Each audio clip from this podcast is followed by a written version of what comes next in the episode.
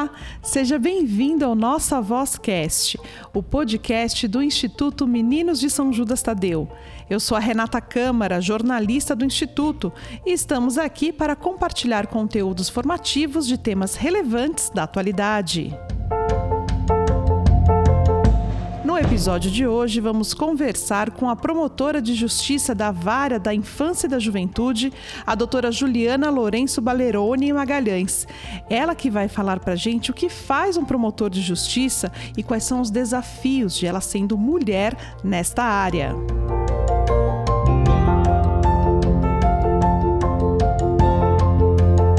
Boa noite, doutora Juliana. Aqui é Renata Câmara, jornalista do Instituto Meninos de São Judas Tadeu. Obrigada por ter aceito o nosso convite para participar do Nossa Vozcast, o podcast aqui do IMSJT, para falar da sua profissão neste mês que é dedicado ao Dia Internacional da Mulher. Para a gente começar, doutora, em primeiro lugar, esclareça para os nossos ouvintes o que faz um promotor de justiça. Boa noite, Renata, jornalista do Instituto Meninos de São Judas Tadeu.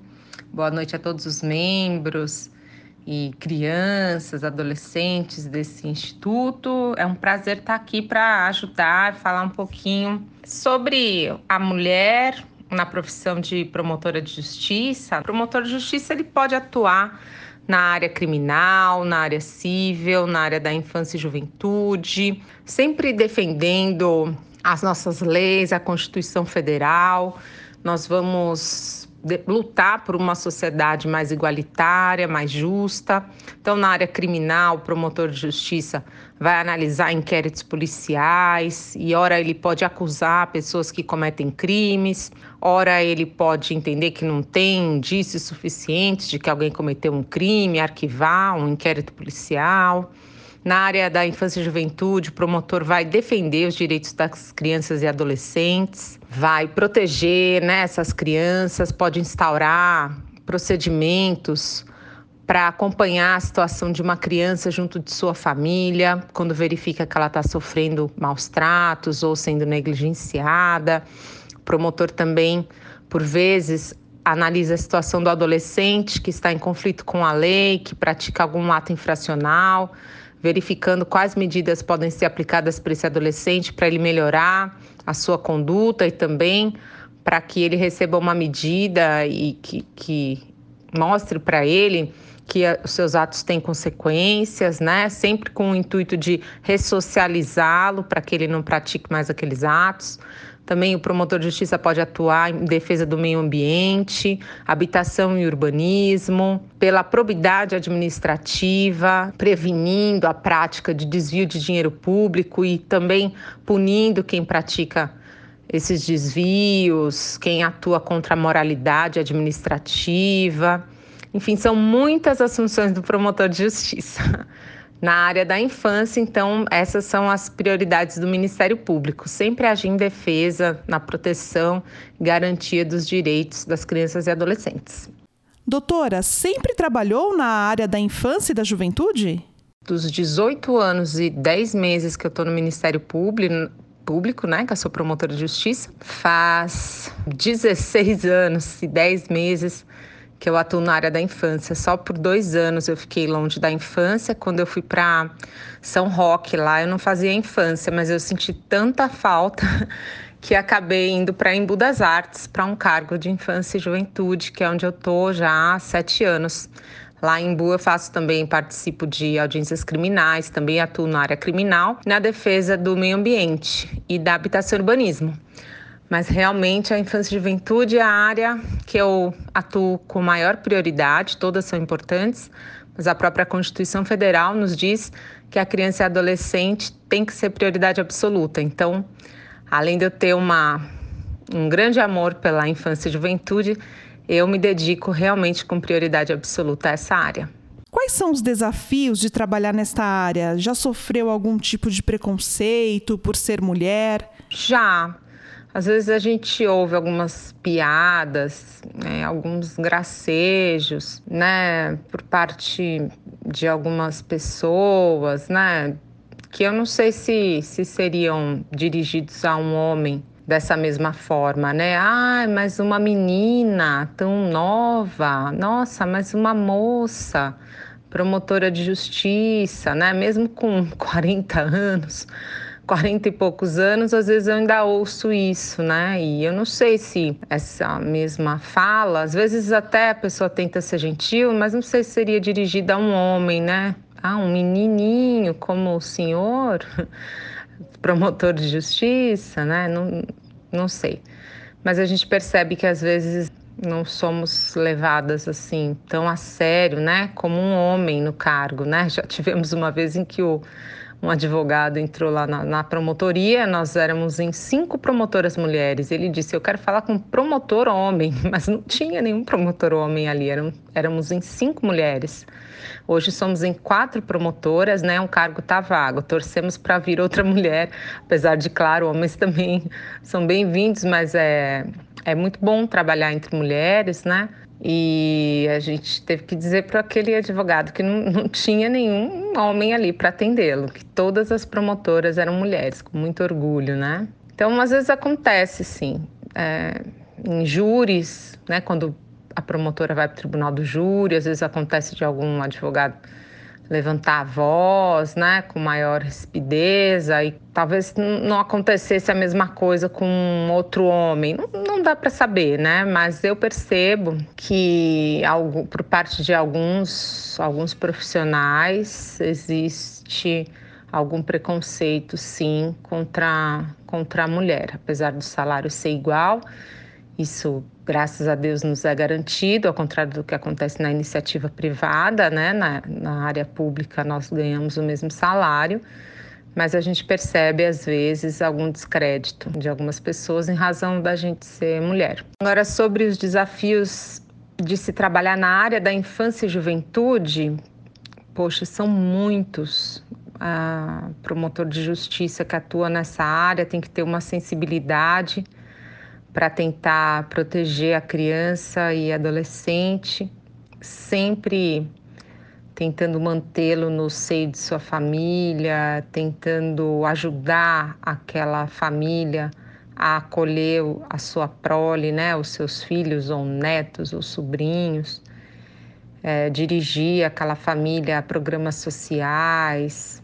Então, muitas vezes nos recorremos a setores diversos, né? Então, às vezes a gente pede ajuda para ser uma secretaria de saúde, às vezes uma secretaria de assistência social. Então, nosso trabalho é em rede. O promotor de justiça não, que atua na área da infância e juventude, ele não pode atuar sozinho dentro do seu gabinete, achando que vai dar tudo certo. Ele precisa estar sempre em contato com o conselho tutelar, com os órgãos de proteção do município, então uma secretaria de assistência social, órgãos chamados CREAS, CRAS, que são órgãos também que ajudam as famílias. O promotor tem que estar sempre com as portas abertas para ouvir a sociedade, para ouvir esses órgãos de proteção e fazer um trabalho em rede, porque é como um relógio. Se você tirar uma peça do relógio, seja um ponteiro, uma engrenagem, ele para de funcionar. E na infância é assim, não adianta o promotor querer fazer um bom trabalho se ele não está alinhado com o seu conselho tutelar, com os órgãos de proteção do município, com uma secretaria de saúde, para que todos façam um bom trabalho na proteção da família e, consequentemente, na proteção da criança e do adolescente. O nosso foco é sempre a criança e o adolescente, tanto que às vezes nós precisamos tirá-los de suas famílias, mas sempre que possível a gente quer trabalhar a família para manter as crianças com seus familiares, né? E adolescentes também. Uma pergunta difícil, mas que precisa ser feita. Doutora, os adolescentes em conflito com a lei que cometem atos infracionais, como recuperá-los? Uma pergunta muito complexa para ser respondida, mas a, a função do Ministério Público aí eu digo, né, sobre o enfoque do, do promotor de justiça, é sempre tentar recuperar esse adolescente em meio aberto, ou seja, junto de sua família, com prestação de serviços à comunidade, ou com liberdade assistida, ou seja, aquele adolescente continua morando na sua casa, mas periodicamente ele se dirige a algum órgão de proteção para ser atendido por um psicólogo para dizer o que ele está fazendo, para receber uma orientação, muitas vezes com medidas de colocação em mercado de trabalho. Então, a gente acredita que, que sempre que é possível recuperar um adolescente dentro do seio de sua família, que isso é o ideal. No entanto, há alguns atos de muita violência é, praticados por adolescentes ou adolescentes que reiteram, né, que praticam por diversas vezes condutas chamadas de atos infracionais, né, que são condutas equiparadas a crimes, e aí para esses adolescentes, infelizmente, a gente acaba aplicando a medida de internação, que é a sua separação da família e ele fica privado de sua liberdade em entidades, né, que nós conhecemos como Fundação Casa. Então lá eles ficam internados sob a custódia do Estado, né? O Estado é que vai prover alimentos, faz a segurança do local e ali eles também recebem educação, também tem, é, também são atendidos por psicólogos. A Fundação Casa também faz um trabalho de intermediação com a família e ali se tenta recuperar aquele adolescente que praticou um ato muito grave, precisou então ser afastado de sua família e colocado numa, nessa medida de internação na Fundação Casa, né? Que não é prisão. Ele não, não é preso como adulto que vai para uma cadeia, que vai para uma penitenciária, mas ele fica em uma instituição, uma entidade em que ele fica privado de sua liberdade né? Então ele recebe visitas de seus pais ou familiares, mas ele não pode sair até que se julgue uma, uma equipe de assistente social, psicólogo, dê um parecer de que ele está pronto para sair e para voltar a conviver em sociedade.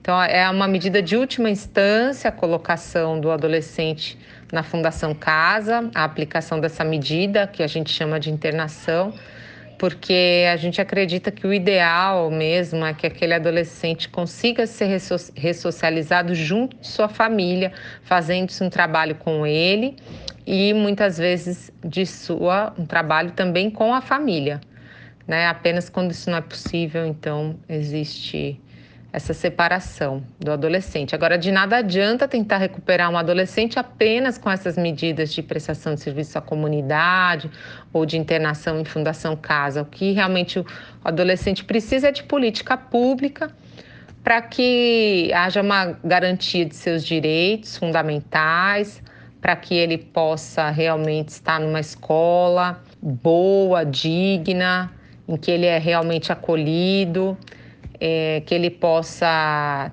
ser atendido em seus direitos fundamentais como moradia digna, com alimentação, educação, saúde, para que ele possa é, estar inserido no seio de sua família, né, para que exista no município dele é, entidades que, que cuidem da situação de drogadição, já que muitos adolescentes que se envolvem em, em atos infracionais estão é, usando drogas, estão viciados em drogas. Então, se também nós não tivermos uma boa política pública de combate à drogadição, né, de tentar desviar o interesse daquele adolescente da droga e, e ajudá-lo a focar os seus interesses nos, nas suas potencialidades, na sua capacidade de, de produzir, de, de interagir, de praticar um esporte, de fazer algum movimento cultural. Então, se a gente não consegue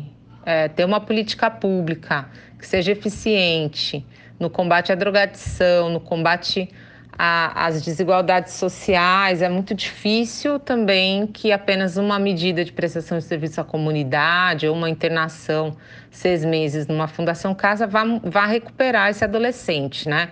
Eu acredito que a recuperação do adolescente tem que ser é, é, algo muito complexo que tem que vir de diversas áreas, tratando a família do adolescente, as causas que levaram aquele adolescente a praticar o ato infra, infracional, né?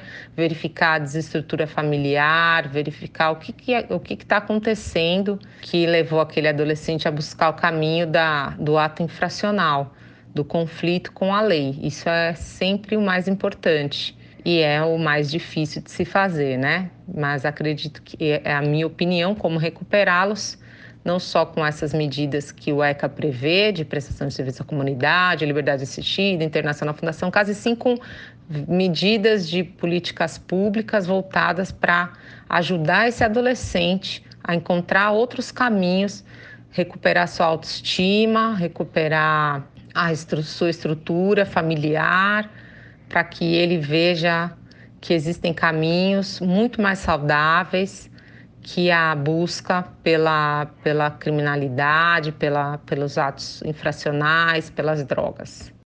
Aqui no nosso Instituto Meninos de São Judas Tadeu, nós temos dois SAICAS.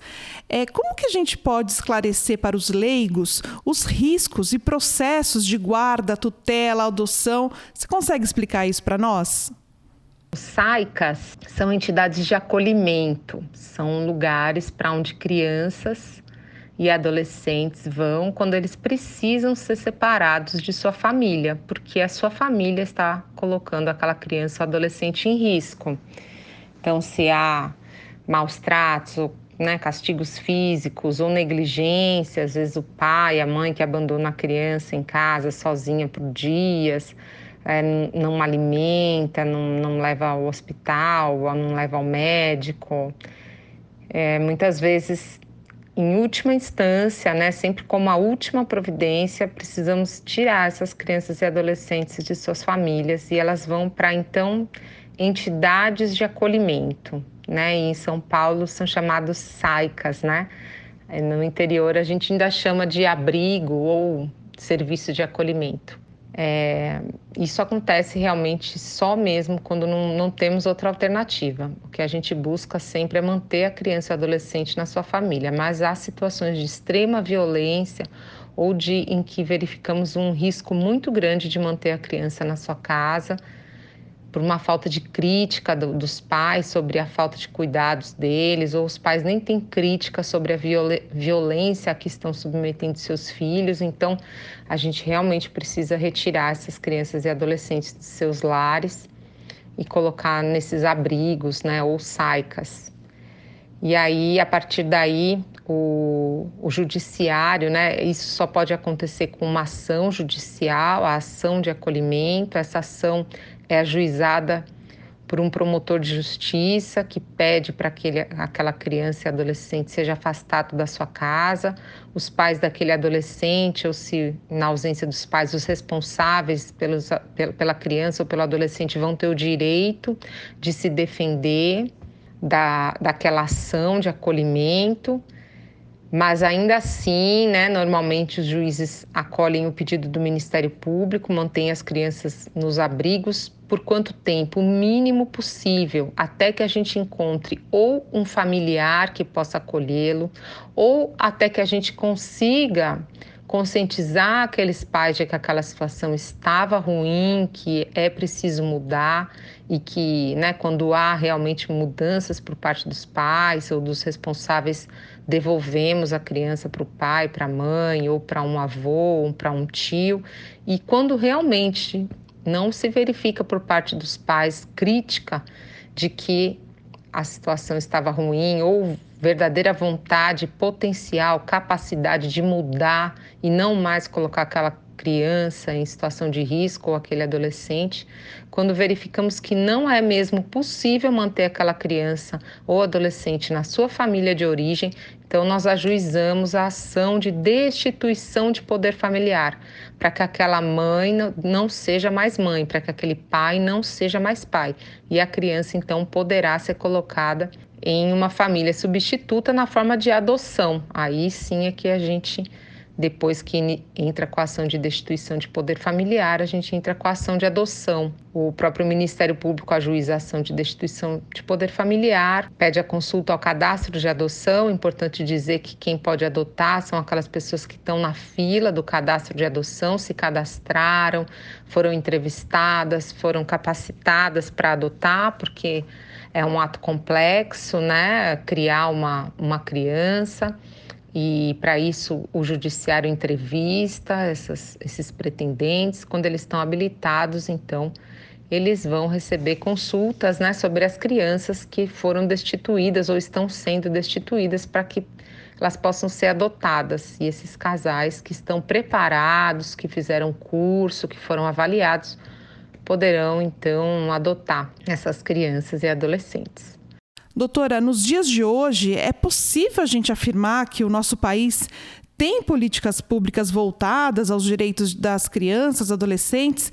É, eu, eu, digo isso principalmente na área educacional, saúde, assistência social. São eficazes? Eu acredito que temos muito que melhorar em termos de política pública em prol da criança e do adolescente. Tanto isso é verdade que nós ainda temos né, no nosso país imensas, imensa quantidade de crianças e adolescentes em situação de miséria, em situação de evasão escolar, com falta de moradia digna, tendo seus direitos negligenciados, né? Então, ao passo em que temos uma Constituição Federal que diz que a criança e adolescente é prioridade absoluta, tem que receber tratamento né, do poder público prioritário, nós não verificamos na prática isso. Eu entendo que ainda temos muito que avançar em termos de política pública. Isso varia, claro, de município para município, já que existem municípios é, com maior receita que fazem políticas públicas muito boas em prol da criança e do adolescente, da família, né? Porque é, é um conjunto, né? Você cuidar da criança e do adolescente também é cuidar de sua família, mas há municípios em que as políticas públicas ainda são muito escassas e, e não são suficientes para proteger como deveria, né? Tanto que temos crianças e adolescentes, e aí eu posso falar que no meu município, infelizmente, nós ainda vemos muito disso, né? Crianças e adolescentes em situação de miséria, no sentido de não ter alimentos, de não ter moradia digna, de não ter acesso a um serviço de saúde digno, que seja realmente eficiente. Então, percebemos ainda que, que há muito que avançar. E qual a importância das ONGs, que principalmente aquelas que atendem crianças e adolescentes? A partir do momento que a gente percebe né, uma ineficiência na, nas políticas públicas, percebe que o poder público realmente não dá conta de resolver todas as situações, a importância das ONGs é enorme, né, de primordial importância a existência das ONGs que cuidam de crianças e adolescentes, que prestam qualquer tipo de serviço de apoio, seja com uma prestação de serviço de contraturno, alguma prestação de serviço de caráter educacional, assistencial, qualquer que seja, cultural, qualquer que seja o empenho da ONG, né? A atribuição da ONG é de grande valia para essas crianças e adolescentes que não podem se socorrer apenas do Estado para e de sua família, principalmente, para suprir todas as suas necessidades, né? Então, às vezes a família, por mais também que lute, né? E nós vivemos em uma sociedade com muitas famílias monoparentais, né? Em que apenas a, a mãe está cuidando da, da criança, ela precisa se desdobrar para trabalhar e, ao mesmo tempo, cuidar daquela criança, garantir o sustento, a educação, roupas, remédios. As mulheres são sobrecarregadas, né? Nós sabemos, principalmente dentro da população de, de baixa renda, existem muitas mulheres se desdobrando para cumprir diversas funções e conseguir educar contento seus filhos, criar com dignidade. E nesse, nesse panorama em que elas conseguem poucos recursos do Estado, as ONGs vêm prestar um, um um serviço de grande importância, ajudando nessa política né, de, de fornecer qualquer tipo de ajuda às crianças e adolescentes e às famílias em geral. Então, é, é de extrema importância a participação das ONGs e, e por trás das ONGs, quem, quem existe né, é a sociedade. Né? A sociedade tem que ajudar toda criança, todo adolescente, isso está exposto no artigo 4 do ECA, né, que diz que a sociedade toda tem que ajudar a criança e adolescente todos nós somos responsáveis e as ONGs vêm cumprindo esse papel de complementação do Estado. Doutora Juliana, muito obrigada pelos seus esclarecimentos aqui no nosso podcast, o Nossa Vozcast, o podcast do Instituto Meninos de São Judas Tadeu.